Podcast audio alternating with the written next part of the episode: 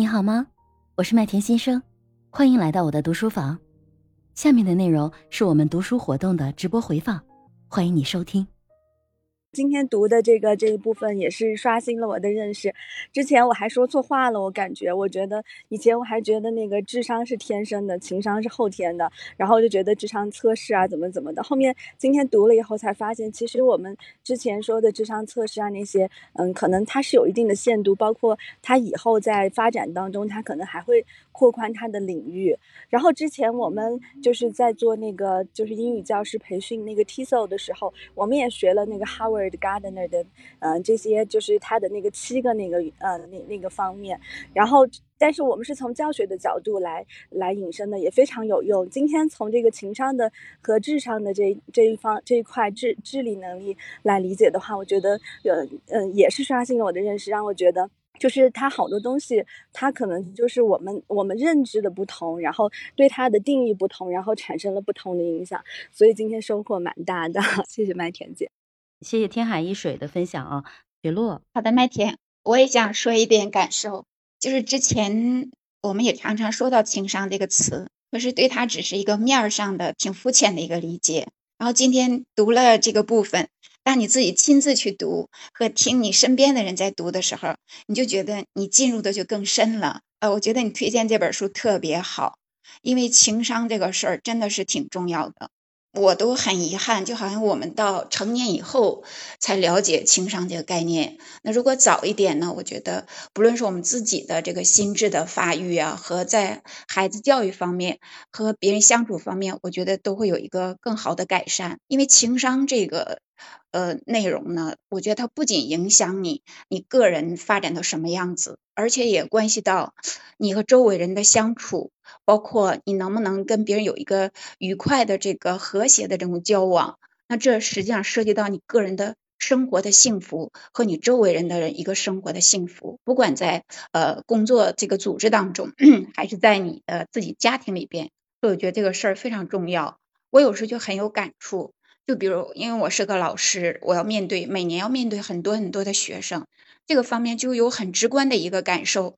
那，有的孩子他学习成绩是挺好的，但是他在和人交流，特别和同学和老师在交流过程当中，你就有的时候你就觉得挺替他遗憾的。他不管是做的呃什么某些方面的表现，有的时候特别的倔，特别的硬。他不知道去解释啊，或者去，呃，像润滑剂的一样的去表达自己，你就觉得他啊，我成绩好就可以了。那我跟你老师的交流就是啊，我问这个题啊，问完啊我就坐下了啊，我明白不明白，在脸上看的那个表情就让你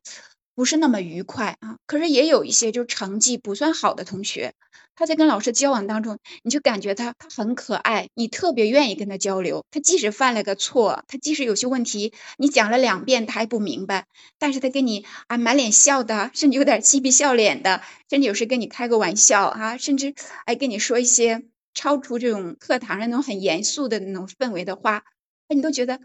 虽然他犯了错，但你觉得哎这个孩子啊不讨厌。你蛮喜欢他的，你也会预感到他将来走向社会，在跟别人交往的时候，在处理问题的时候，可能会虽然不是很聪明、很正确，但他会用自己的情商，用他那种游刃有余的那种态度来化解一些矛盾，来和别人更迅速、更友好的建立一些亲近的关系。而这些素质，在有些学习好的，可能也就是智商比较高的孩子身上，往往有时候还缺乏这个东西。你就觉得，如果情情商和智商在一个人身上都兼备了，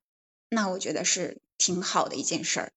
所以我觉得情商这个东西，它的重要程度，无论我们怎么说，好像都不为过。我对这个事儿的认识，我觉得今天早上，哎，虽然第一次参加这个阅读这本书的活动，但我觉得很有收益啊！谢谢你搞的这个主题，非常感谢。谢谢雪落院子啊，还有天海一水啊，你们其实刚才说的这些话特别激励我，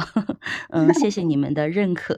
我听到你说的这些，其实就是我感受到一个教育工作者吧，就是那种重任在肩和真的是为孩子们着想，也给你去点一个赞。很多时候就是我做管理也是经常这样子，我们在校招的时候，可能有的时候会招很多的孩子到学校里头，就是那种管培生啊。然后其实他们的学业，学校嗯推荐给我们的，其实很多都是学业很不错的。然后尤其是我们会有很多的设计类的岗位，就会发现他们的作品真的就很有灵性，而且就没有那种束缚，就就是感觉真的是未来之星的那种感觉。但是往往是那些孩子，就有的就是，呃，我之前在节目里头也有说过，就是我们曾经碰到的一个，就我们自己认为特别。惋惜的那个女孩子，她自己是海南人，然后我们的公司在深圳，其实离得也不算太远。当时她的各个方面的测评的结果都是非常棒的，当然我们也做了两轮的面试，最后就是她来到了我们公司。但是她来是她爸爸开着车把她送过来，从海南开车给她送到深圳来的。然后因为我们所有的应届的毕业生实习期间，我们都给她安排了那种公寓，其实也是单人单间的，条件也不错。但是他爸爸来了，就看了一下那个房子，就觉得没法住，然后又去旁边租了一一个房子，应该是提前租好的，包括他自己家里床上的 Hello Kitty 都给他带过来了。当时其实我们大家就觉得是一个笑话，觉得就是可能是个妈宝啊，一个小女孩可能也没有关系。但是那是他已经大四了，已经毕业了。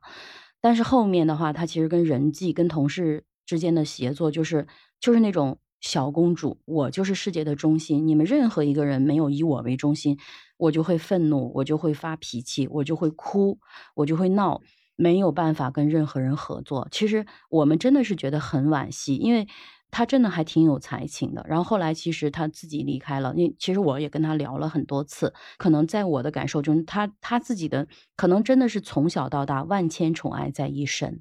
真的他爸爸也很帅，然后家里也挺有钱的，就是。可能真的是就从小被宠到大。如果是说我们自己身边有这样的人，其实我们真的也要去想想，就是能提醒的就提醒，能帮忙就帮忙。因为如果他长到二十岁，大学毕业了还是这个样子，可能真的我们很难去帮到他，这个也会影响到他。有的时候，我们对身边人的那种爱、那种关注，有机会他到社会上他会形成巨大的落差。